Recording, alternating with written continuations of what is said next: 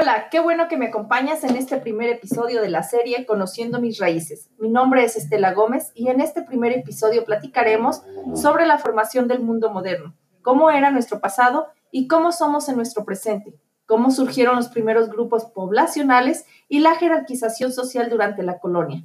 ¿Listos? Comenzamos.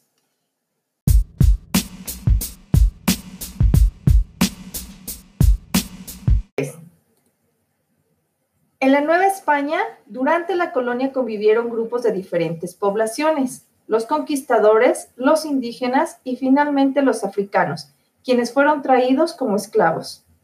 Con la conformación de las nuevas relaciones se dio lugar a que existiera una jerarquía social y con ella una discriminación total y absoluta, puesto que estaba basada en las características étnicas donde por supuesto los españoles peninsulares estaban en la cima de los privilegios. La discriminación fue tal que todos los miembros de cada grupo étnico, para mantener cierto estatus, procuraban diferenciarse. Los criollos de los mestizos, los españoles peninsulares de los criollos, los criollos de los africanos esclavos, etc.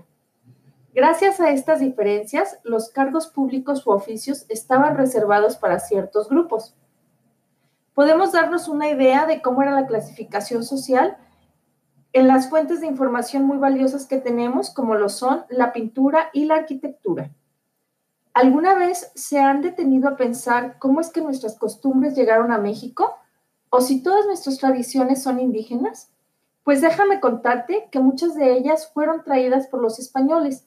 Algunas otras las practicaban los indígenas prehispánicos y más adelante se fueron creando otras tantas compuestas tanto por tradiciones indígenas como españolas y dichas tradiciones siguen vigentes hasta nuestros días. Por ejemplo, las piñatas y la veneración a la Virgen de Guadalupe. Este culto se remonta a la época colonial y aunque tuvo sus comienzos en el siglo XVI, fue hasta el siglo XVIII cuando se popularizó y ya para el siglo XIX formaba parte de la identidad de criollos y mestizos.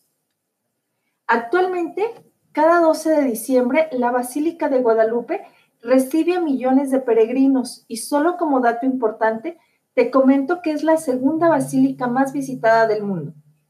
Otra costumbre que nosotros tenemos aquí en México son los mariachis y justo en la veneración a la guadalupana es costumbre tocar música de mariachi.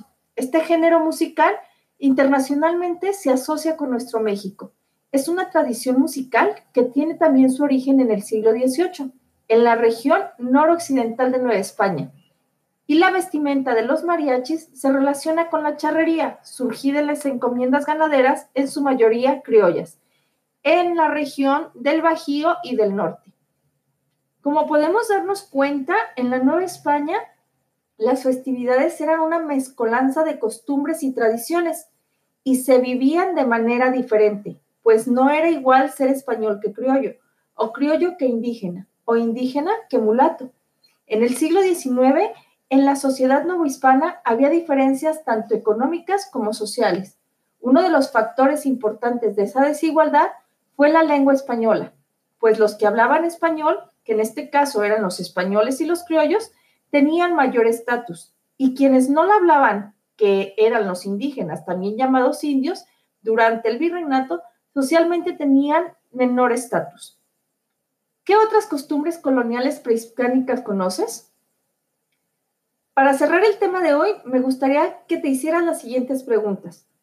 ¿México tendría la misma riqueza cultural si no se hubieran mezclado las culturas originarias con los españoles? Hoy, después de muchos siglos, ¿crees que aún existe alguna clasificación social? ¿En la sociedad mexicana aún existe la discriminación? ¿Por qué? Hasta aquí con este primer episodio y te recomiendo que leas tu libro de texto y un post en tu blog para que profundices en el tema. Los enlaces te los compartiré en las notas del episodio.